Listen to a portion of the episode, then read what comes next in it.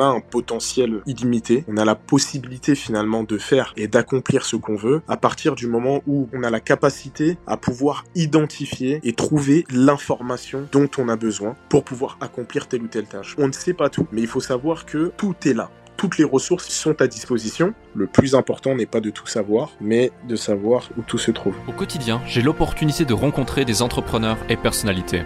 Leur point en commun, le succès s'est manifesté dans leur vie. Cela m'a confirmé que la réussite tient parfois à une seule décision. Je suis Alec Henry et l'objectif de ce podcast est de vous inspirer et vous offrir à votre tour le déclic qui fera toute la différence. Salut Djibril Yes, salut Alec. Comment tu vas? Super et toi? Bah écoute, en pleine forme. Merci d'avoir accepté cette, euh, cette invitation. Ça fait super plaisir d'être avec toi. On est aujourd'hui avec Djibril Mara, qui est du coup à la tête de Neoline Marketing, une agence de marketing digital, mais aussi euh, actif dans le monde de la formation euh, au global et sur différents projets qu'on va pouvoir découvrir et dont tu vas évoquer aujourd'hui. tu as un parcours assez incroyable. J'avais envie de, de t'inviter ici au podcast. Tu m'as été recommandé par quelqu'un qui est déjà passé d'ailleurs. Pour celles et ceux qui ne te connaissent pas, est-ce que tu peux te présenter, s'il te plaît? Alors ouais, très bien. Bah écoute, déjà merci pour euh, merci pour euh, l'invitation. C'est un plaisir de, de, participer à ce à ce podcast. Euh, le déclic, j'aime bien le j'aime bien le titre puisqu'effectivement tout part de ça. Donc maintenant pour me présenter pour me présenter rapidement, donc voilà, Djibril Marin, entrepreneur de de 26 ans.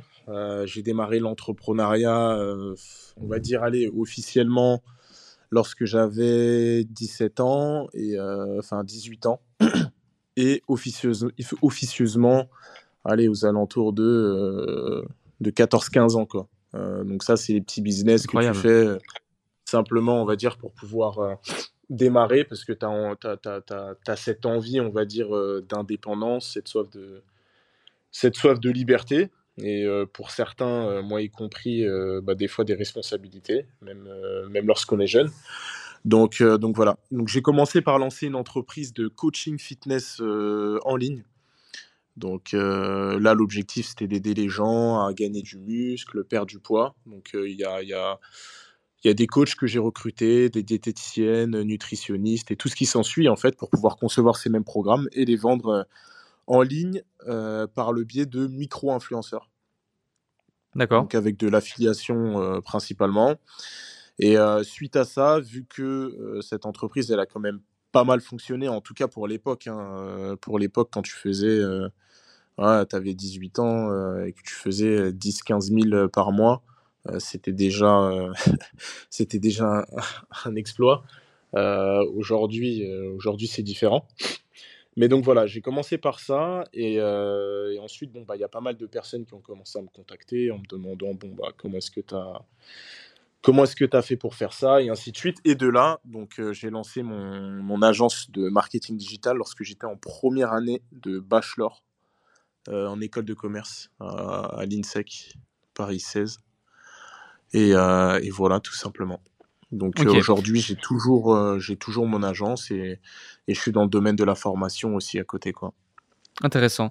On sent, euh, on sent un parcours riche. On sent une vraie volonté d'avancer, on sent aussi beaucoup d'humilité. je pense que cet épisode va être très intéressant. Ça fait maintenant 8 ans que tu es actif dans l'entrepreneuriat. Si on prend en considération les, les 3-4 années avant ta majorité, ça fait du coup, ça fait du coup 11, 11 12 ans que tu es actif dans, dans l'entrepreneuriat. Et en plus, on, sait que euh, tu avais lancé cette plateforme, enfin, j'en déduis que tu avais lancé cette plateforme de coaching en ligne où tu faisais déjà 10-15 cas par mois en parallèle de tes études. Et après, tu as lancé ton agence marketing digital, c'est bien ça? Ouais, c'est ça. Bah, en fait, les deux, je les ai lancés en parallèle de mes études. Donc, euh, on va dire que lorsque j'étais en terminale, j'ai lancé mon, entreprise de coaching euh, fitness. Euh, c'est que lorsque j'étais, on va dire, en première année de, DUT, que j'ai passé la barre des, 10, euh, bah, des 10 000 euros. Ensuite, je suis monté à 15-20K euh, par mois mensuel avec ce, avec ce business-là. Et mais bon, j'étais pas, j'étais pas satisfait. On va dire, j'étais pas satisfait de moi parce que tu sais, il y a, toujours ce, ce syndrome, je pense qu'on a tous euh, en tant qu'entrepreneur, c'est qu'on cesse de se comparer. Euh, mine de rien, même si on se dit oui, euh, voilà, pour faire beau, il, faut, il faut se comparer qu'à soi-même et ainsi de suite. Mais mine de rien, il y a toujours quand même cette, cette envie, ce désir de compétition qui fait que, enfin voilà, hein, qui reste sain finalement parce que ça te permet d'avancer. Mais tu dis, ah bah tiens, lui, il a réussi à faire tant, moi aussi. Et donc, bah de là, après, j'ai aussi lancé mon agence. En parallèle de mes études, toujours. J'étais en alternance dans une entreprise qui s'appelle SKF, où, là, en fait, je bossais en tant que, en tant que commercial. Et, et voilà. Donc, lorsque j'ai lancé cette agence, là, pour le coup, là, ça a vraiment tout changé. Parce que, en termes de chiffres, on n'était plus sur les mêmes on était plus sur les mêmes choses. Je crois qu'en fait, en trois mois, ouais, c'est ça. Euh, déjà, le premier mois, je crois que j'avais fait un petit peu plus de. Enfin, non, j'avais fait 22 000 euros. Après, je suis monté à un peu plus de 30 000. Enfin, en gros, en 90 jours à peu près, j'avais fait euh, plus de 100 k. Magnifique. Et euh, là, je me suis dit, purée, bah, qu'est-ce que je fous là? Est-ce que je. Est-ce que je reste assis ici ou je me consacre à 100% à mon activité quoi? Quel a été ton choix? Quel a été mon choix? Bah, D'arrêter. Ok. C'est intéressant parce que souvent, tu sais, moi, c'est une question qu'on m'a énormément posée, surtout entre 2018 et 2019, où j'étais très proche de toute la communauté qu'on avait créée, qu'on aidait à s'émanciper du système et créer leur première entreprise.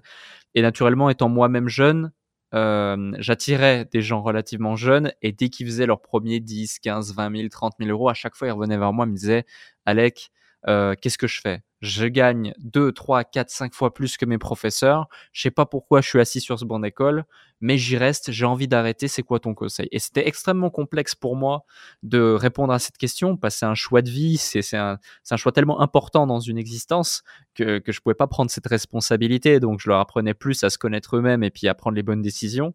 Mais, euh, mais c'est intéressant, toi, dans ton cas, qu'est-ce qui a fait que tu t'es dit, ok, c'est bon, là j'ai passé le crash test, je sais que je suis en capacité désormais de générer de l'argent, que je peux aller beaucoup plus loin par mes propres moyens, mes compétences, ma volonté, mon réseau et ma suite dans les idées, que ce qui va m'être enseigné sur les années à venir et le, diplôme que, j'attends euh, en bout de chaîne Bah écoute, euh, en fait, ce qui, a fait que, je vais dire, euh, c'est la sécurité. Enfin, en tout cas, le, déclic de quitter, pas le déclic de commencer, mais le déclic de quitter finalement le banc de l'école, il y a eu plusieurs raisons. Déjà, la raison numéro un, c'est que moi, si je continuais mes études, c'est parce que j'avais vraiment envie de, euh, comment dire, en fait, d'apprendre de nouvelles choses.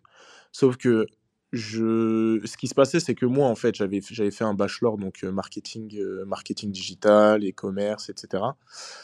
Et, je me suis aperçu d'une chose, c'est que ce que j'apprenais, c'était obsolète. Et, et je ne le dis mmh. pas je sais que l'école en soi, ça m'a beaucoup apporté parce que ça donne quand même, euh, enfin voilà, une, certaine structure dans ta vie, un minimum de discipline, une certaine méthodologie. Euh, donc voilà, je vais, je vais jamais cracher finalement sur mon parcours euh, scolaire, loin de là. J'en suis très reconnaissant.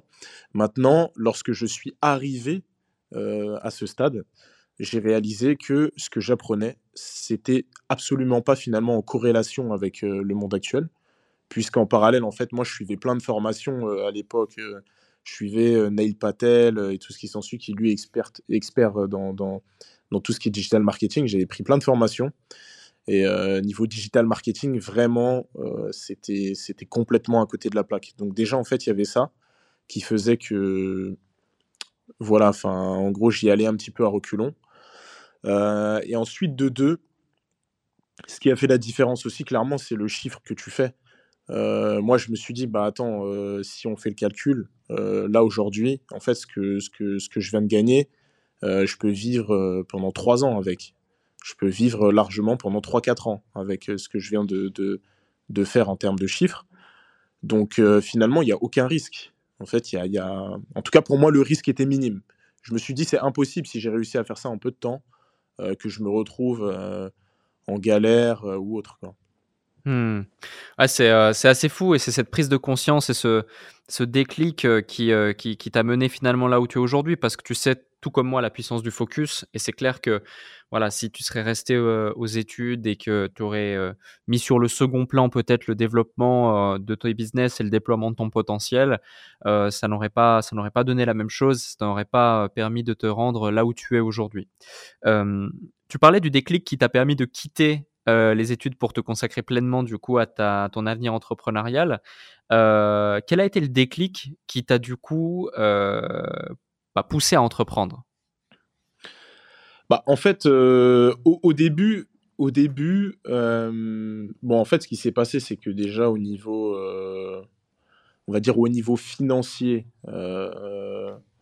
lorsque j'étais, on va dire, avec ma mère, on a rencontré quelques, on va dire, quelques difficultés qui ont fait que, en fait, à un moment donné, on va dire, de notre vie, c'est, c'est pas un truc, en fait, dont je parle habituellement, mais, mais je me dis que, ok, si je le communique, peut-être que ça, en fait, peut-être que ça aidera certains à garder espoir. Et je pense que ce qui est important aussi, et qu'il faudrait garder en tête, c'est vraiment l'état d'esprit à adopter dans ce type de situation bah, en fait, du jour au lendemain, euh, toi, tu es au courant de rien, euh, on toque chez toi et on te dit, bon, bah, dehors. Donc, euh, ouais. Et donc, en fait, ce qui s'est passé à ce moment-là, c'est que tu te dis, ok, donc, en fait, là, concrètement, on était bien. on se dit, ouais, la classe moyenne, tu es, en sécurité et tout ce qui s'ensuit, mais en fait, il faut pas oublier que finalement, tu es dans l'entre-deux. et, ce qui est en fait, ce qui est traître lorsque tu es dans l'entre-deux, c'est que tu, vis bien, mais tu n'as pas conscience que euh, les choses peuvent basculer du jour au lendemain si euh, voilà, il y a la perte d'un emploi, il y a, y a, tel ou tel événement qui se passe euh, dans la famille ou ailleurs. Donc, donc en gros, voilà. Donc, voilà. Ce qui s'est passé en fait à ce moment-là, c'est simple, c'est que on dit OK dehors. Bon, bah là, tu, tu, tu te dis où est-ce qu'on va habiter. ma mère, heureusement, elle, elle avait rencontré une, une dame en fait à l'église qui nous a Ensuite, en fait, proposer un, studio. Donc, on vivait dans un petit studio. Euh, allez, hein, franchement, ça fait la taille d'une chambre. Hmm. Euh, et, en fait, dans ce studio-là, bah, moi, je dormais avec mon frère. Ma sœur, elle dormait euh, sur un lit, une place, et ma mère dormait sur le, sur le canapé. On était tous dans, dans la même pièce. Donc, vous étiez quatre dans le studio Ouais, c'est ça, exact. Ok. Et en fait, à ce moment-là, moi, je me suis dit, en fait, déjà, en tant que, en tant qu'aîné de la famille, pour moi, ça, c'était quelque chose qui était inconcevable. Bon, déjà, ce qu'il faut savoir, c'est que, en soi, j'aurais pu, mais j'aurais pu aider, on va dire, euh, ma mère beaucoup plus que ce que je faisais de base, mais euh, elle ne m'avait pas mis, on va dire, au courant de, la situation. Euh, je ne sais pas pourquoi, mais après, peut-être que c'est par, par fierté ou par peur, ou je ne sais pas. Et, et moi, je me suis dit, en tant qu'aîné de la famille, je ne peux pas me permettre, en fait, de d'accepter en fait cette situation. Euh, et, en fait, pour le coup, cette notion de responsabilité que j'avais euh, depuis que je suis en soi, depuis que je, suis même plus jeune que ça, bah là, elle était beaucoup plus intense. Donc, euh, je me suis dit, ok, là, franchement, t'as pas le choix. Et donc, c'est là que je me suis réellement, on va dire, lancé officiellement à 400% en fait dans, dans, dans mes projets. Et ce qui est bizarre, c'est que lorsque cet événement est arrivé, déjà, il n'y avait personne qui était au courant. Euh, moi, je vivais ce truc euh, tout seul euh, dans mon coin. Mais j'étais pas inquiet. J'étais pas inquiet parce que j'avais. bah, déjà, j'avais une certaine foi. là, pour le coup, quand je parle de la foi, c'est vraiment spirituel. Et ensuite, la deuxième foi que j'avais, c'était cette foi, on va dire, en moi, en mes compétences, mes capacités euh, mes connaissances finalement, celles que j'ai accumulées euh, durant euh, toutes ces années à lire des livres, regarder des vidéos YouTube à droite à gauche. Et je me suis dit, dans tous les cas, je sais pertinemment que je vais réussir. Et que je vais réussir à, voilà, faire en sorte que notre destin soit beaucoup plus joyeux que, que, que, ce qu'il est à l'heure actuelle. Donc, je pense que ce qu'il faut retenir en fait de ce passage, c'est que la vraie sécurité, je trouve que c'est pas l'argent. Je trouve que la, vraie sécurité, c'est les compétences. C'est hum, bah, la foi, c'est le courage. En fait, c'est tous ces éléments finalement qui sont en nous, euh, qui sont pas. Euh, enfin voilà, c'est totalement euh, immatériel, mais c'est ce qui nous permet, c'est le carburant finalement qui nous permet de pouvoir créer de la valeur, apporter davantage de valeur sur le marché, changer des vies, impacter un maximum de personnes. Et je pense que c'est ces éléments-là qui font toute la différence, dans le sens où tout le monde, en tant qu'entrepreneur, enfin, personnellement, je ne connais pas d'entrepreneur. Bon, après, il y en a qui effectivement ne montrent que, que ce qui est tout rose sur les réseaux sociaux et tout ce qui s'ensuit, mais il y a toute une il y a la face cachée de l'iceberg, euh, comme on dit, et euh, par moment, tu rencontres des difficultés. Et en Mmh. fait, ces difficultés-là, finalement, ce qui te sauve, c'est quoi? Ben, En fait, c'est pas l'argent. Enfin, oui, c'est l'argent euh, à certains moments, mais l'argent, finalement, c'est une conséquence. C'est une conséquence des actions que tu as menées. Et ces mêmes actions, tu as réussi finalement à les mettre en place. Pourquoi? Ben, En fait, de par euh, ton état d'esprit, de par ta foi, ton courage, et euh, toute l'expérience que tu as emmagasinée à travers le temps. Quoi. Mmh. Ouais, totalement. C'est super intéressant de se dire: «OK, la sécurité, bah, non, c'est pas l'argent finalement, c'est ce que tu as à l'intérieur de toi, c'est le courage, c'est ta façon de de faire face à certaines situations» et et je te rejoins, heu, je te rejoins tout à fait parce que j'ai, j'ai pu rencontrer des gens qui étaient, très fortunés et qui étaient dans un sentiment d'insécurité, voire même un sentiment, de malheur, heu, extrême et de l'autre côté, des gens qui étaient, pas du tout dans une dans un dans une dans des conditions, heu, enfin qui étaient dans des conditions précaires, heu et qui elles, avaient ce sentiment de bonheur et sentiment de sécurité à contrario. Donc c'est vraiment qu'une question de perception et heu et heu et et très, très liée à chacun, propre à chacun. Et un autre sujet, c'est que tu dis voilà, à partir de ce moment-là, ce déclic, rappelle-nous, tu avais quel âge à ce moment-là déjà? Bah, j'avais euh, j'avais 18 ans. OK, tu as 18 ans. Avant, tu commençais déjà à gagner un petit peu d'argent à gauche, à droite. Tu testais des choses depuis tes 14-15 ans, comme tu disais.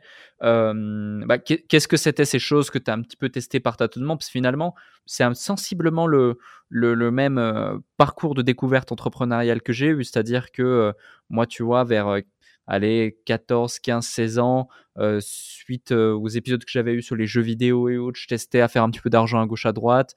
À partir de mes 18 ans, j'ai démarré avec le marketing de réseau. Je me suis rendu compte qu'il était possible de faire des choses. Et puis vers 20-21 ans, là, je me suis, j'ai créé un vrai business, une vraie entreprise.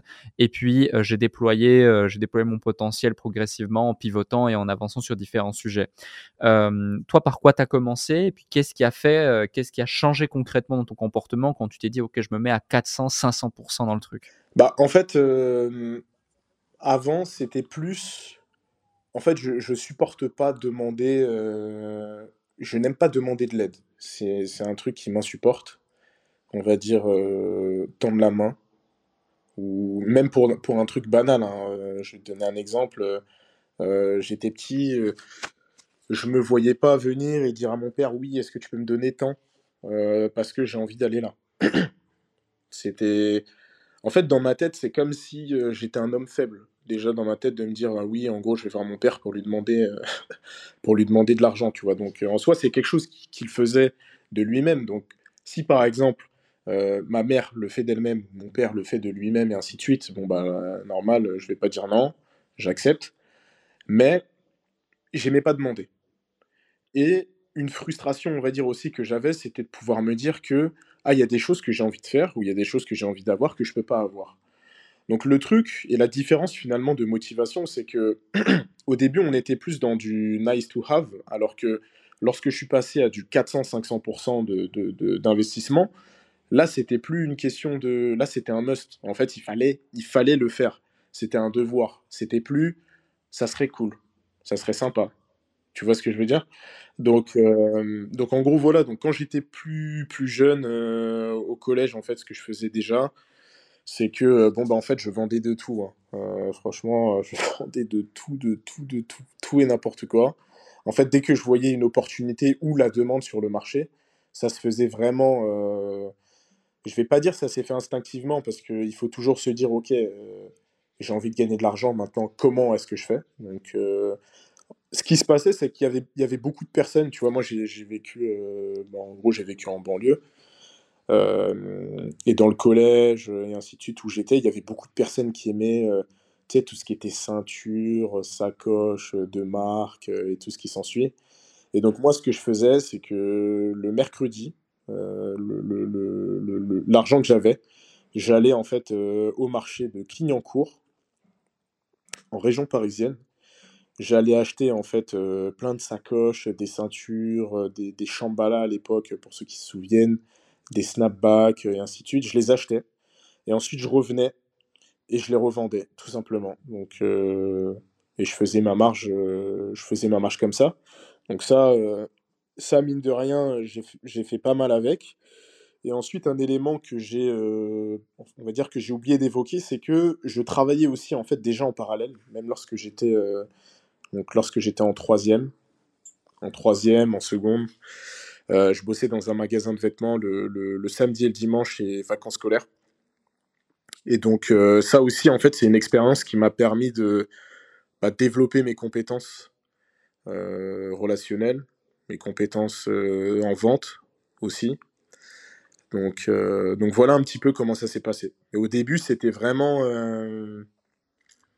c'était du nice to have, quoi. Mmh. Ouais, je vois. C'est super intéressant, c'est inspirant de revoir justement, de revenir sur le parcours de chacun et, et de voir justement ce, ces, comment dirais-je, ces enseignements que tu en tires plusieurs années, voire près de dix ans plus tard, euh, avec la maturité business et la maturité de vie, maturité de vie pardon, que tu as, sachant qu'en plus, on en, viendra juste après, mais tu as fait aussi de la, beaucoup de formation, tu en fais encore beaucoup tu as aidé beaucoup d'individus aussi à s'émanciper du système, à créer des business en ligne euh, au travers de ces formations entre autres. Donc, tu as fait du coaching pour ces gens-là. Donc, tu comprends aussi les patterns de certaines personnes. Et moi, c'est comme ça que j'ai appris aussi à me comprendre et à me connaître davantage. C'est en identifiant des patterns chez des gens, en me disant, ah tiens, étrange, il se passe exactement la même chose pour lui, pour lui, pour lui et pour moi. C'est peut-être lié à ça, etc. Et tu, tu, tu, refais un peu le parcours, mais, mais à l'envers. J'avais envie de revenir sur un autre sujet aussi, c'est... Euh, donc, tu m'as dit tout à l'heure, tu as créé une agence et les trois premiers mois, sur les 90 premiers jours, ça a explosé les scores et tu as fait à peu près 100 000 euros de, chiffre d'affaires, si ce n'est plus. Tu l'évoquais tout à l'heure. Il y a beaucoup de gens qui, qui voilà, peut-être nous écoutent, sont relativement jeunes ou moins jeunes et se disent Ah ouais, une agence marketing digital, bah, j'ai envie d'en créer une, j'ai des compétences, surtout qu'aujourd'hui, voilà, on est à l'ère du, du freelancing, du remote, si on a de plus en plus, dès que tu sais que tu as une compétence, tu sais que tu peux la monétiser sur Internet assez facilement. Est-ce que tu te souviens de quelle approche tu avais, de quelle typologie de clients tu avais, qu'est-ce que tu proposais concrètement dans cette agence et quel a été plus ou moins ton plan d'action pour réaliser un tel chiffre d'affaires en 90 jours? Dès le démarrage de cette nouvelle activité? Bah, déjà en toute transparence, et d'ailleurs c'est ce que ce que je lui ai dit donc à cette même personne dont je vais dont je vais parler lorsque lorsque je l'ai croisé à Dubaï pour la première fois. Euh, à l'époque, en fait, ce qui s'est passé, c'est que j'étais au téléphone avec un, avec un ami à moi. Et euh, on est tombé sur une vidéo YouTube de Léo Guillot. On a vu la vidéo. Et dedans, il disait mes objectifs. je crois que je sais plus c'était quelle année. Mais euh, voilà, moi, mes objectifs, c'est de, faire, euh, c'est de faire 10 millions à l'année, etc. Il partage son plan d'action et ainsi de suite. Et moi, je me dis, mais attends, comment ça? Il a mon âge et il dit qu'il va faire 10 euh, millions à l'année, tu vois. Qu'il les ait fait ou qu'il les ait pas fait, c'est pas, c'est, pas ça qui, qui, qui, importe. ce qui compte finalement, c'est de se dire, mais attends, j'ai l'impression que son cerveau, il va, il va même beaucoup plus loin que, que, ce que moi j'ai imaginé, alors que euh, j'estime tout de même être quelqu'un, on va dire, euh, ben voilà, ambitieux. Hmm. Et quand j'ai vu cette vidéo-là, je me suis dit, excuse-moi du terme, je suis pas un bouffon. Comment ça Lui, il pense à ça, et moi, je pense petit. Donc euh, là, ce qui s'est passé, je pense que c'était purement de, peut-être purement de l'ego, il faut le dire. Euh, et, suite à ça, je me suis dit, c'est parti, let's go. Donc en fait, j'ai même pas attendu. Euh, j'ai pas attendu parce que j'avais vu euh, cette vidéo le soir dans la nuit, je sais plus, il devait être 4h, 5h du matin. Je me suis réveillé, j'ai pris mon téléphone et j'ai fait un truc tout con. C'est que je suis parti sur les pages jaunes et je commençais à faire du call calling. Ok. J'appelais, j'appelais, j'appelais, j'appelais, j'appelais. je me prenais que des vents franchement, euh, je me prenais que des vents. Euh, soit les gens, ils étaient pas là, ou alors le patron, il n'est pas là, et ainsi de suite. Et après, je me suis dit, vas-y, je vais appeler des gens que, vas-y, je vais appeler des gens que je connais et qui m'ont déjà, euh, qui m'ont déjà sollicité, quoi, qui m'ont déjà dit, ah mais tiens, toi tu fais ça, est-ce que si, est-ce que ça? Donc, en gros, si on prend, on va dire les termes du MLM, ton marché chaud, quoi. Et, et donc là, j'appelle, je fais un premier appel. Et là, la personne que j'appelle me dit OK. Donc je vends un site à 2500 euros. Ça, c'était dans la même journée, tu vois. Je vends le site à 2500 euros. Je me rappelle, j'étais en train de manger mon, j'étais en train de manger un, sandwich. c'était même pas au saumon, c'était à la truite, je crois. et, et ensuite, donc là, j'appelle, il me dit oui, 2500. Je me dis, oh purée. En gros, là, je viens de faire un salaire de cadre en une journée. Et je me suis dit, bon, bah, je vais continuer. J'appelle une deuxième personne. La deuxième personne que j'appelle, elle me dit OK, pareil, pour, un, pour la création en fait, d'un site e-commerce à 2500 euros. Et après, je continue à appeler. J'avais pas forcément de réponse, mais du coup, en fait, j'ai fini ma journée à, 2000, à, à 5000 euros. Et je me suis dit, purée, je viens de faire 5000 euros en un jour, c'est un truc de fou. Et, et suite à ça, bah, j'ai commencé à faire les maths dans ma tête. Je me suis dit, purée, mais si je fais ça, même ne serait-ce que deux fois par semaine, mais en fait, je peux monter facilement à 30-40 000 par mois, quoi. Et du coup, bah, c'est ce que j'ai fait. Donc, euh, j'ai fait ça, puis, euh, puis j'ai vite compris qu'il fallait pas que j'échange, on va dire, mon temps contre de l'argent, euh, comme nos gourous nous l'ont enseigné, Kiyosaki et tout ce qui s'ensuit, en tout cas ceux qu'on a écoutés au, départ, et qu'on peut même en soi continuer d'écouter à l'heure actuelle mais en fait, je me suis dit, ok, là maintenant, maintenant que j'ai réussi à faire ça, faut que je fasse de la duplication. Et ça, c'était avant même de connaître le, le, marketing de réseau, tu vois. Je me suis dit, ah, ok, moi j'ai identifié un process qui marche bien et qui fonctionne bien. Et donc, j'ai dit à d'autres personnes, bah écoute, toi, viens, moi j'ai une opportunité de business à te présenter. si tu me ramènes une personne intéressée par mes produits et services et que la personne achète, bah moi je te donne 20%. Et donc, euh, je commence à leur enseigner le système que moi-même j'ai découvert et que j'ai appliqué. Donc, je me suis dit, OK, bon, bah là, en fait, en mettant ce, système-là, moi, j'arrive facilement à faire euh, du 10-15K. Si je prends une autre personne, logiquement, euh, peut-être qu'elle va pas, elle va pas faire la même chose que moi, mais elle fera au moins la moitié. Et donc, j'ai dupliqué. J'ai pris une personne, deux personnes, trois personnes, puis j'ai commencé finalement à constituer une équipe de vente de, de, 5, à 10, 5 à 10 commerciaux bah, qui prospectaient dans un premier temps euh, leur marché chaud. Et ensuite, en fait, sans m'en rendre compte, j'appliquais certains principes en fait du marketing, euh, du marketing relationnel. Et c'est comme ça en fait que j'ai développé, euh, que j'ai développé mon agence quoi, et que je suis, que j'ai atteint ce chiffre, ce chiffre d'affaires là en l'espace de, de, trois mois et quelques. Quoi. Incroyable. C'est super intéressant parce que finalement, même cette simple vidéo, c'était un déclic. Finalement. Ouais, ouais, complètement. Et, dans le parcours d'entrepreneur, tu vois, il y a à chaque fois, à chaque fois, à chaque fois, à chaque fois des déclics au travers d'une vidéo, au travers d'un échange, d'une discussion, d'une rencontre, ou même au travers de l'écoute d'un podcast, par exemple.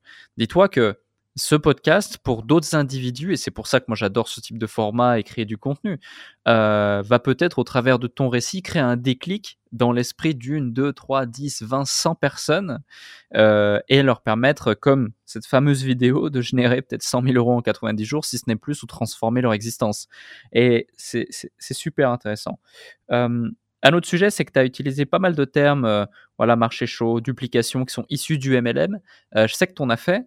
Euh, c'est quand dans ton parcours, justement, que tu as, commencé à en faire et quels ont été les résultats que tu as eus au travers de cette industrie? Qu'est-ce que tu penses de cette industrie qui, a des fois mauvaise presse? Ça peut être intéressant d'avoir ton point de vue aussi. Alors, je, je, je pense qu'il y a la mauvaise presse. Peut-être parce qu'effectivement, c'est ouvert à tous et tout le monde ne vient pas avec les mêmes intentions, ou en tout cas du moins lorsqu'ils veulent, euh, on va dire, obtenir certains résultats, euh, certains ne sont pas prêts, on va dire, à suivre, euh, on va dire, à rester dans le cadre qui, a été, qui a été imposé tout simplement. Maintenant, je pense que quoi qu'il en soit, c'est une bonne école. Moi, lorsque j'y suis allé et que je l'ai fait, c'était principalement pour apprendre. C'était absolument pas dans l'objectif de me dire que je vais faire une carrière dans le MLM, je vais grimper des niveaux et tout ce qui s'ensuit c'était vraiment pour apprendre parce que je me suis dit, ah, mais tiens, là, en fait, j'ai appliqué des principes euh, du marketing de réseau sans m'en rendre compte. Peut-être qu'il y a d'autres éléments qui vont pouvoir m'apporter euh, une, une expérience et que je vais pouvoir euh, appliquer ensuite au sein de, mon activité, tout simplement. Et, c'est exactement ce qui s'est passé. Donc, euh, mon expérience dans le, dans le marketing de réseau, ça a commencé comment? Bon, bah, avec euh, plein de présentations, hein, tout simplement. On t'a donné un produit, il faut le vendre.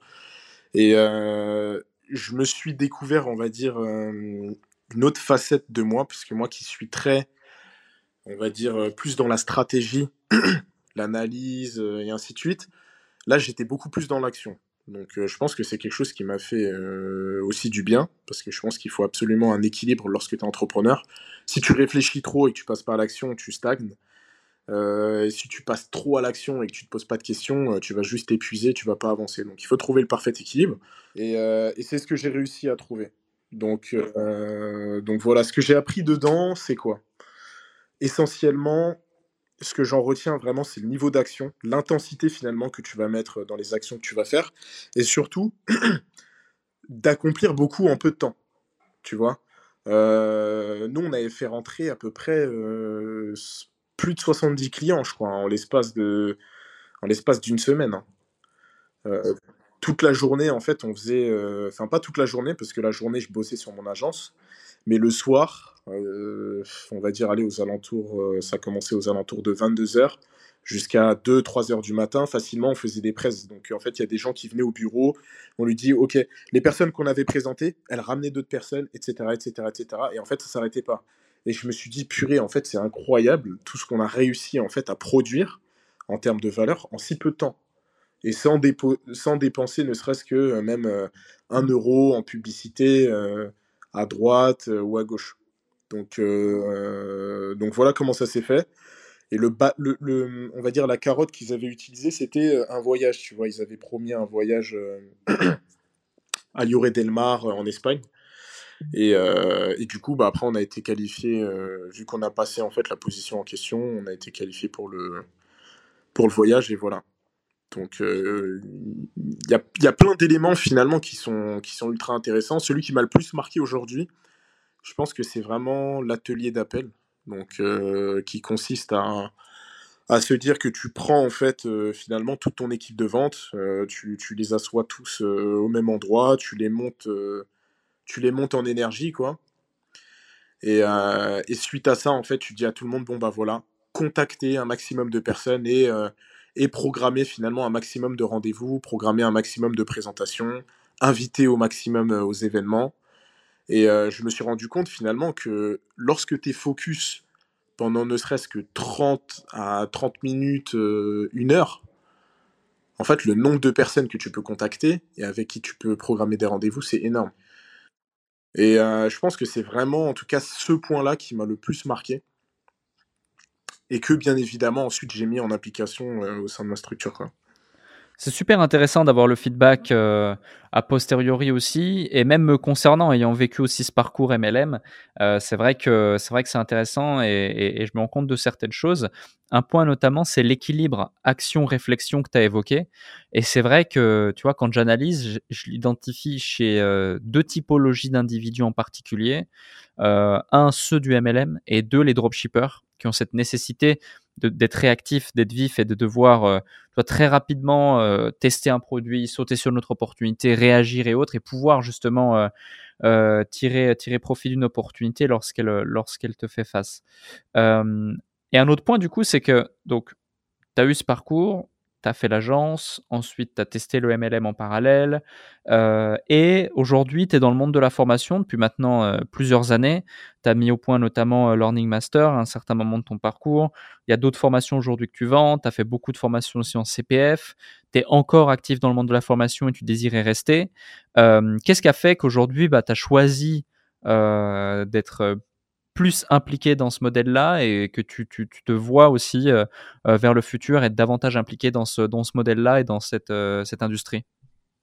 Bah, déjà, écoute, je pense qu'il y a deux raisons. Il y a une raison économique et ensuite il y a une raison qui est, qui est personnelle. Ce que je dirais, on va dire, si je commence d'un point de vue économique, c'est que lorsque j'étais, lorsque j'ai lancé mon agence, j'avais aucune difficulté dans la partie acquisition client. Vraiment, euh, parce qu'en fait, je pense qu'une fois que tu as compris, on va dire, un système, si tu, si, tu continues finalement de l'appliquer et de le dupliquer, euh, les, résultats, euh, ils, voient forcément le jour, tu vois. Ce que tu mets en place, par exemple, dans le marketing de réseau, c'est la loi, la loi des nombres. Plus tu contactes de personnes, plus tu invites, plus tu fais des présentations, plus tu fais des clients. Bah, en fait, dans le domaine du business, c'est la même chose. Plus tu as des rendez-vous, en tout cas euh, dans, dans, dans, tout ce qui est vente de prestations de services ou de formation, plus tu fais des rendez-vous, plus tu, tu, fais des ventes. Maintenant, finalement, la limite qu'il y avait euh, dans tout ce qui est agence euh, de marketing digital, et tu, tu me diras peut-être si, si, toi aussi c'est la même chose, c'est que en fait, tu, tu fais beaucoup de chiffre d'affaires, mais à un moment donné, tu es limité. Pourquoi? Parce que il faut délivrer aussi les prestations. Et les prestations, en fait, à délivrer, à un moment donné, c'est compliqué parce que il faut que tu sois aussi en fait en mesure de pouvoir recruter les bonnes personnes. Des personnes qui vont pouvoir exécuter finalement euh, les actions que tu leur demandes de, de, la meilleure manière possible. Et, euh, en soi, même si euh, en soi ça n'a pas été catastrophique euh, du tout, je me suis vite rendu compte de la limite et euh, de mes limites à moi aussi en termes de compétences au niveau recrutement. Tu vois, tout ce qui est ressources humaines, c'est pas forcément, euh, c'est pas forcément, on va dire, euh, c'était pas ma force en tout cas à l'époque. Aujourd'hui, c'est différent. Mais c'était pas très scalable. Tu vois, c'était pas très scalable. À un moment donné, tu un plafond est, que tu as du mal, on va dire, à, dépasser. Alors que dans la formation en ligne, euh, tu vois, lorsqu'on regardait euh, les tailles Lopez euh, et tout ce qui s'ensuit à l'époque, euh, ils te vendent euh, je sais pas combien de formations. et finalement, ils ont rien à faire. Ils ont toujours leur temps. Alors que, à la base des bases, je me suis dit, je vais lancer un business euh, pour embrasser finalement le rêve qu'on m'a vendu de la liberté, de pouvoir faire ce que je veux quand j'ai envie. Et, euh, et en fait, j'étais un petit peu esclave de mon activité, parce que même si je faisais beaucoup de chiffre d'affaires, bah, des fois, je restais au bureau jusqu'à 3, 4 heures du matin, euh, continuer de bosser, bosser, bosser, bosser. Et, et, ça, ça peut avoir des conséquences même au niveau personnel, parce que tu... Il n'y a plus cet équilibre finalement où tu, passes pas de temps avec euh, les membres de ta famille, euh, tu deviens négligent par rapport euh, bah, à tes relations, tout simplement. Donc, bon, dans mon cas, il n'y a pas eu de, conséquences dramatiques, mais je pense que bah, c'est des choses qui pourraient potentiellement arriver si tu si tu te réveilles pas assez vite. Et voilà. Donc en fait, c'est ça qui a fait que j'ai switché dans, dans, la formation, que ce soit en fait sur le point de vue euh, personnel ou économique. C'est ça qui a fait que. Maintenant, euh, la formation, c'est aussi une mission de vie. Euh, j'estime qu'aujourd'hui, euh, en fait, ce qui, ce, qui, ce qui change la vie des gens, en tout cas à mes yeux, c'est euh, la connaissance. La connaissance, j'assimile ça, on va dire, à de la lumière. Lorsque tu es dans l'obscurité, pour pouvoir avancer sereinement, ce qu'il te faut, c'est un minimum de, de, lumière pour pouvoir mettre un pied devant l'autre. Si tu restes dans l'obscurité, c'est que tu manques de connaissances et donc tu es immobile, tu peux pas avancer, tu peux pas atteindre tes objectifs, tu peux rien faire. Et donc pour pouvoir finalement euh, permettre à chacun de pouvoir avancer dans euh, la voie qui lui correspond, bah, j'estime que on ne devient maître de sa destinée qu'à partir du moment où on a suffisamment de connaissances et de compétences euh, pour, pouvoir, euh, pour pouvoir y parvenir tout simplement. Quoi. Ouais, c'est super, euh, c'est super intéressant d'avoir ton point de vue également là-dessus et surtout euh, le point de vue d'une part, euh, on va dire homme, avec une vraie, une vraie mission de vie, une vraie vision, une vraie raison, et le point de vue entrepreneur où justement il y a aussi toute la, toute la, toute la réflexion qu'il y a autour de ce type de décision. Euh, un autre sujet, c'est euh, comment dirais-je euh, Tu as remarqué avec le MLM, du coup, la puissance d'avoir euh, une équipe, la puissance de l'effet cumulé, la puissance de la duplication? Tu parlais aussi des équipes de vente où, euh, où tu avais mis en place deux trois, deux, trois systèmes au sein de ton agence avec 5-10 personnes qui allaient, recommander, qui allaient recommander les choses. Tu l'as aussi mis en place, sauf avec les formations. Et, euh, et, donc ça, c'est plus pour la partie équipe de vente. Mais toi, comment tu, en général, comment tu structurais tes équipes au sein de tes entreprises déjà euh, Comment tu les structurais Comment tu les recrutais Comment tu les trouvais? Parce qu'on sait tous les deux que c'est un des points les plus compliqués auxquels font face la plupart des entrepreneurs, c'est de constituer une équipe de e-players qui vont être présents, qui vont rester, qui vont être fidèles, qui vont se donner corps et âme être compétent et puis euh, euh, te permettre de mener à bien ta vision, ta vision pardon. Et c'est pour ça que derrière, il faut souvent les incentiver et en tout cas très très bien les choisir. Donc comment est-ce que tu t'y es pris et comment es-tu structuré aujourd'hui? Bah, écoute, en fait, pour moi, il y a, il y, a, plusieurs profils. Je vais parler, on va dire, des deux, bon, des, trois principaux. Euh, parce qu'après, il y, en a d'autres qui s'ajoutent, qui s'ajoutent au, fur et à mesure, finalement, de la taille, euh, enfin on va dire proportionnellement, on va dire à la taille de ta structure. Euh, le modèle, il est simple. Pour moi, déjà, si, on parle des fondations, bah, il faut déjà que les gens y croient en ton opportunité et qu'ils voient que ça marche et que ça fonctionne. Donc ça, c'est la première chose. Ensuite, je pense qu'il faut un, minimum, on va dire, de, leadership, de capacité, on va dire, de, de, persuasion pour pouvoir leur faire comprendre qu'ils sont au bon endroit. Et ensuite, bah, c'est factuel. Euh, il faut qu'ils soient en mesure de pouvoir générer du chiffre le plus rapidement possible pour qu'ils voient que ça marche pour eux. Parce que des fois, en fait, les gens voient que ça marche pour d'autres, mais ils peuvent potentiellement se dire que pour eux, ça va être différent et ainsi de suite. Donc, il faut les aider à réussir le plus rapidement possible. Maintenant, au niveau de la structure euh, opérationnelle, il y a, pour moi trois éléments principaux. Tu as en fait euh, ce qu'on appelle, on va dire, le, business développeur. Donc, le business développeur, lui, il n'a pas forcément, on va dire, les compétences d'un closer. Un closer, c'est quelqu'un qui va être en mesure de prendre la personne au téléphone et la convaincre, en fait, finalement, de, payer, de mettre sa carte, de faire un virement, euh, d'émettre un paiement, tout simplement. Cette compétence-là, tout le monde ne l'a pas. Maintenant, ce que tout le monde est capable de faire, c'est de, de ramener du lead.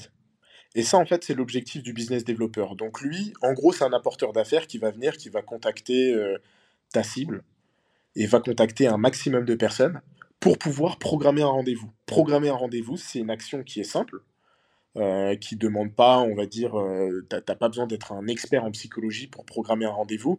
Ça ne coûte rien, c'est gratuit, si ce n'est du temps pour les, les, les, personnes qui viennent.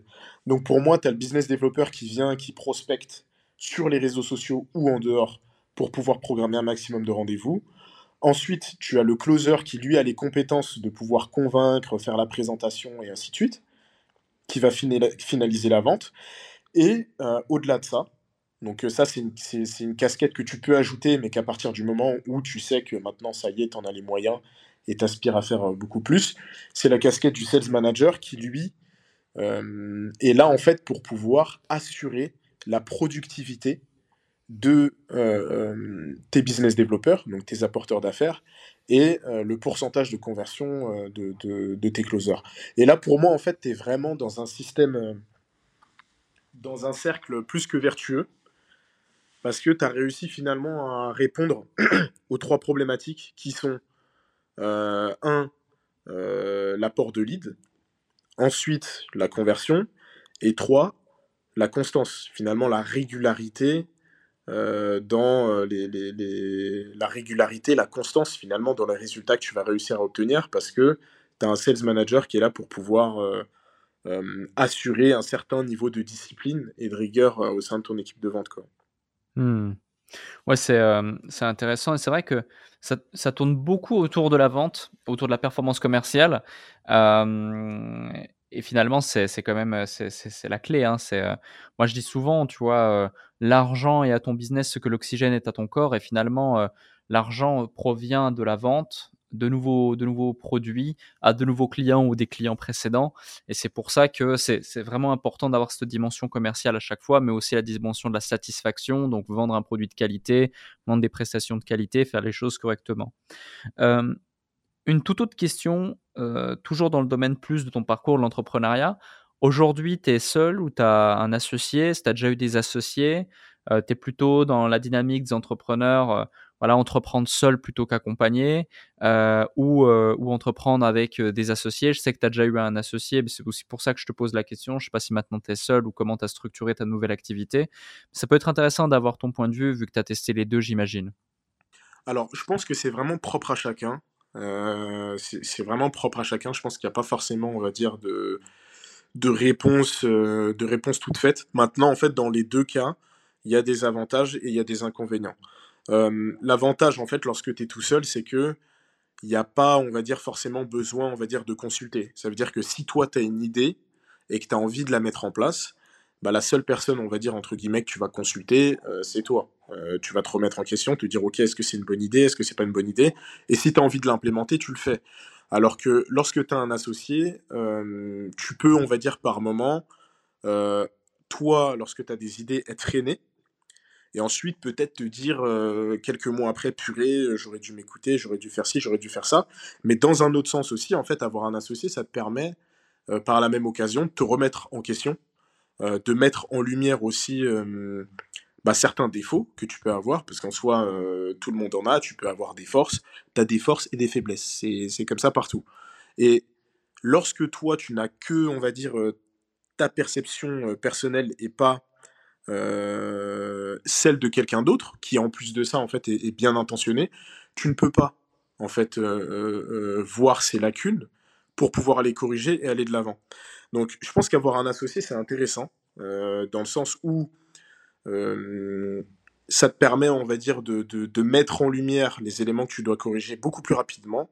Et de l'autre côté, un autre avantage, c'est que il y a aussi euh, une certaine complémentarité. Ça veut dire que euh, si toi, par exemple, tu as telle compétence euh, et que l'autre a telle compétence, bon, bah, enfin voilà, ça peut être le scénario parfait.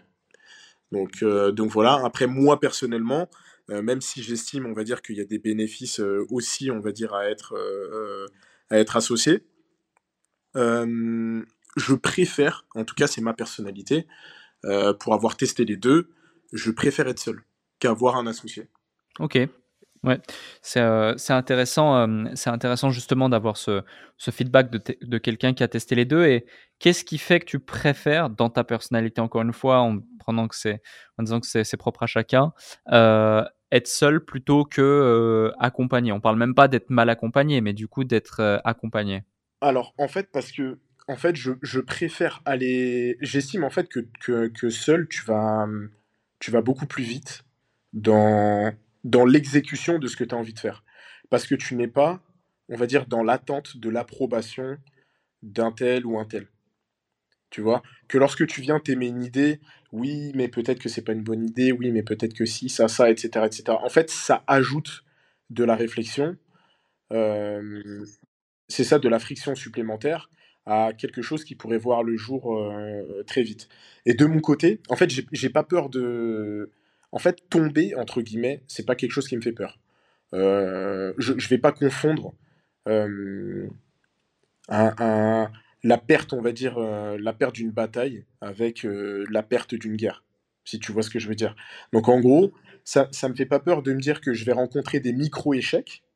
Je préfère, on va dire, rencontrer des micro-échecs, me relever rapidement et continuer, euh, continuer euh, mon sprint, euh, on va dire, mon sprint marathonien.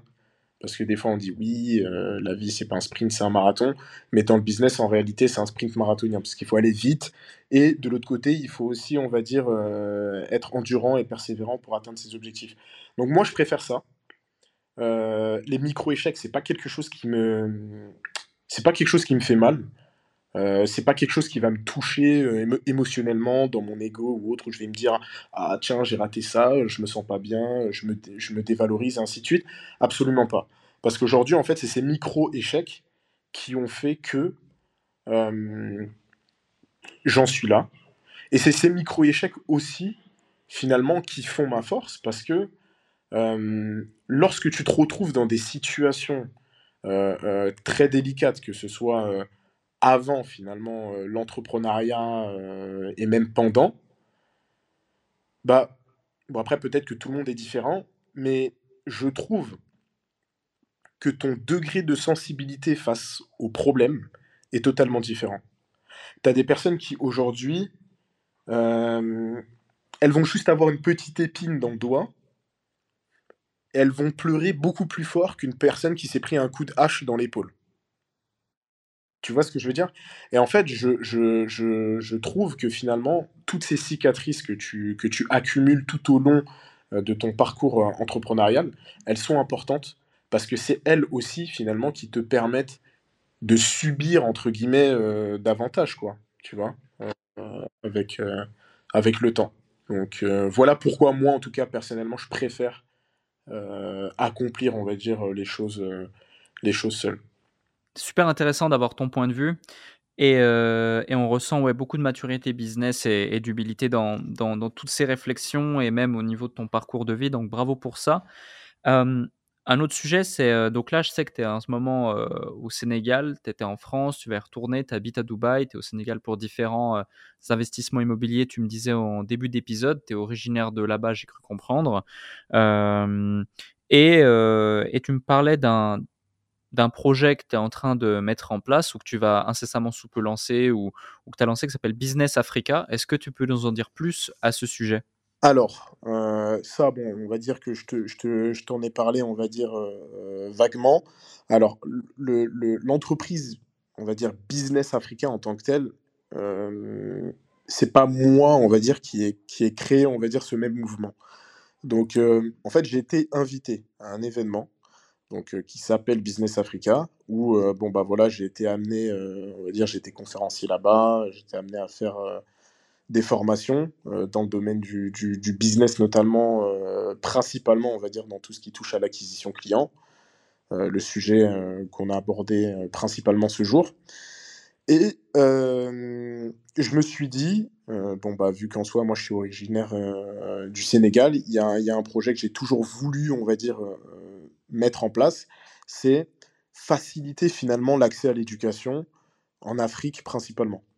Donc, euh, là aujourd'hui, en fait, je suis en train de travailler sur une plateforme euh, e-learning, euh, donc qui sera bien évidemment disponible donc en Occident, hein, en Europe et ailleurs mais elle sera aussi disponible finalement dans les pays, dans les pays d'Afrique. Donc voilà, l'objectif final finalement, c'est de, c'est d'aider à, à, réduire les, les, inégalités à travers l'éducation à travers euh, la connaissance. Et euh, aujourd'hui, pour moi, en fait, le levier le plus simple à activer et surtout en fait le moins coûteux pour les personnes qui souhaitent en bénéficier, c'est l'e-learning. Donc, euh, donc voilà. Donc la plateforme ne s'appelle pas Business Africa. J'en parlerai, j'en parlerai prochainement. Mais l'écosystème, effectivement, qu'il y a derrière, c'est Business Africa, parce que derrière tout ça, il y a, enfin, voilà, il y a des événements, il y a plein de business au sein de ce même, euh, de ce même écosystème. Et, euh, voilà tout simplement. Ouais, c'est intéressant d'en parler. Et je trouve que c'est super. Et je voulais, euh, je voulais en, voilà, ajouter un petit mot à ce sujet pour aussi donner de la force à, cette, à cet objectif. De toute façon, vous aurez tous les liens relatifs à Djibril directement en dessous du podcast avec la petite description comme à chaque fois. un autre sujet, c'est donc outre ce projet que tu fais avec Business Africa par rapport à l'e-learning, euh, tu as vendu beaucoup de formations. Il y a eu aussi Learning Master, il y a d'autres choses que tu fais encore aujourd'hui au quotidien autour de la formation. Tu as vendu aussi beaucoup de formations en CPF. Euh, c'est un, un, grand marché, c'est un grand sujet. Il y a beaucoup d'acteurs qui communiquent énormément autour de ce marché pour la simple et bonne raison que euh, l'une des façons les plus, euh, les plus simples et les plus communes de vendre des formations, c'est de baser ça sur du personal branding parce qu'on crée avec une audience spécifique intéressée par un sujet une relation de trust. Et en personal branding, le trust est toujours plus facile à constituer qu'en corporate branding, par exemple. Euh, et donc, il y a eu beaucoup, il y, a, eu beaucoup de communication autour de tout ça, en tout cas perçu par le public. Toi, après ces années d'expérience autour du monde de la formation en ligne, en ayant vendu plusieurs milliers, j'imagine, de, formations en ligne. C'est quoi les enseignements que tu peux en tirer euh, pour celles et ceux qui nous écoutent et qui font partie de ce marché et qui aimeraient euh, voilà, euh, davantage le comprendre, mieux développer leur, leur, entreprise de vente de formation en ligne ou en tout cas avoir une approche la, plus, la plus saine possible et la plus en cohérence avec la dimension de faire du résultat tout en respectant les clients qui achètent ces formations bah, déjà, je pense que la première des choses, c'est d'être intègre. lorsque je dis intègre, c'est en fait ne pas venir en tant que, qu'opportuniste sur le marché, on va dire, de, de, la formation et vendre finalement, on va dire, des, des, formations qui collent réellement à, l'expertise de chacun. Je pense que ça, c'est quelque chose qui est important parce que l'objectif finalement majeur de, de, la formation, c'est de permettre finalement aux gens de monter en compétences et d'atteindre un ou des résultats spécifiques. Donc pour moi, la clé, je trouve qu'elle se situe essentiellement dans la partie satisfaction client. pour moi, c'est vraiment ça, c'est vraiment ça la clé, parce que en fait, ce qui prend, ce qui prend le plus de temps, finalement, je trouve, hein, c'est développer un produit suffisamment qualitatif pour que la valeur puisse être perçue par le client et que ce même client puisse euh, en parler positivement autour de lui. Donc pour moi, en fait, l'élément le, principal qu'il faut prendre en considération, c'est ça. Et ensuite, effectivement, c'est tout ce qui touche euh, bon, bah, la partie acquisition client. Pour moi, en fait, les, trois piliers qu'il faut prendre en considération, c'est un, euh, comment créer une offre. Donc, comment créer une offre irrésistible? Donc, euh, en d'autres termes, si on utilise les, thèmes, les termes euh, startup, il nous faut un product market fit, donc un produit qui colle parfaitement aux attentes du client, que ce soit d'un point de vue fonctionnel, d'un point de vue émotionnel ou même transformationnel. Donc, pour moi, il y a ces trois éléments-là à prendre en considération sur le premier pilier. Donc, comment créer une offre irrésistible Le deuxième point, c'est quel est le système de conversion qu'il va falloir mettre en place pour être en mesure de susciter finalement, euh, de, de, créer suffisamment de confiance aux yeux de notre audience. Parce qu'on a un bon produit, d'accord. Maintenant, quelles sont toutes les étapes par lesquelles le prospect va devoir passer pour pouvoir être en confiance et se dire qu'il va passer à l'acte d'achat?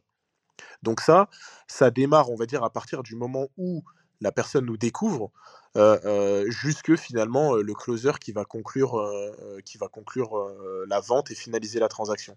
Et le troisième élément, le troisième pilier, c'est comment attirer du trafic, du trafic qualifié, quoi, du trafic abondant et qualitatif.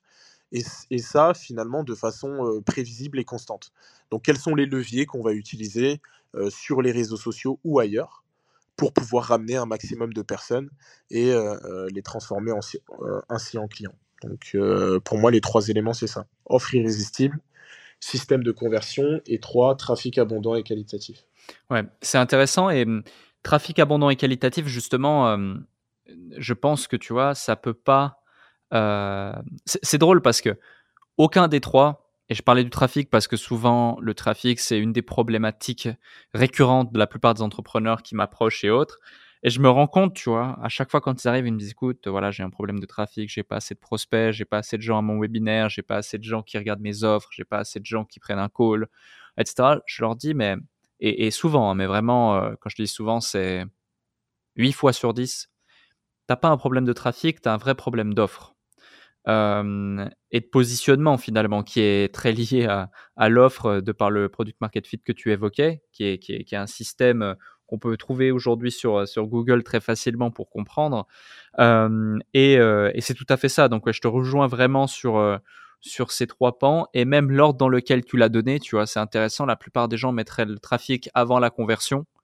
Mais la réalité, c'est que la conversion, tu peux très rapidement voir si ça fit parce qu'on a tous dans notre environnement chaud ou tiède des gens avec qui on est en contact direct ou indirect, des amis d'amis ou des gens qu'on peut nous recommander rapidement, euh, bah, des gens à qui on va pouvoir pitcher notre offre et voir si effectivement ça mord. Et par mordre, c'est ça vend, ça convertit, ça achète, ça paye, euh, plus que d'avoir des promesses de gens ouais ouais c'est super, super bonne idée ton truc. Donc ouais super super intéressant pour ces éléments. Euh, avant de te poser une dernière question, euh, bah déjà, merci pour, pour cet épisode et, et j'invite toutes les personnes qui, qui ont apprécié cet épisode autant que j'ai apprécié euh, l'animé à nous mettre 5 étoiles sur toutes les plateformes de podcast, quelle que soit laquelle sur laquelle vous, vous écoutez euh, cet épisode, nous mettre un petit commentaire et le partager tout autour de vous. Vous aurez les liens pour voir Jibril également juste en dessous. Mais outre tous les éléments que tu nous as partagés dans ce podcast, et crois-moi, des pépites, il y en a et c'est, c'est vraiment un plaisir de t'avoir eu ici. Quel est l'élément, le truc, la leçon, la phrase, la citation, peu importe, qui a créé, tu parlais de transformationnel avant, qui a créé la plus grande transformation chez toi, dans ton identité, dans ta vie privée comme pro, que tu aurais impérativement envie de partager dans ce podcast avant, avant de nous quitter? La parole est à toi, ta carte blanche, tu peux nous partager tout ce que tu veux. Bah écoute, c'est une phrase que c'est une phrase que mon arrière-grand-père a partagée à mon père, qui me l'a transmise ensuite. Et c'est le plus important n'est pas de tout savoir, mais de savoir où tout se trouve.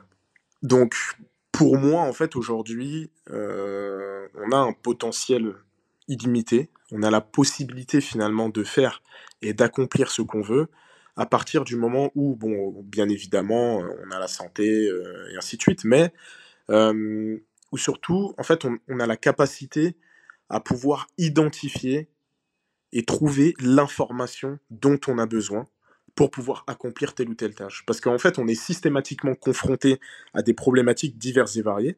Et ce qui est sûr et certain, c'est que on ne peut pas aujourd'hui disposer de toutes les informations euh, euh, qu'on souhaite à l'instant T. C'est-à-dire que quand je dis à l'instant T, c'est sans même avoir besoin de consulter euh, à droite, à gauche et tout ce qui s'ensuit.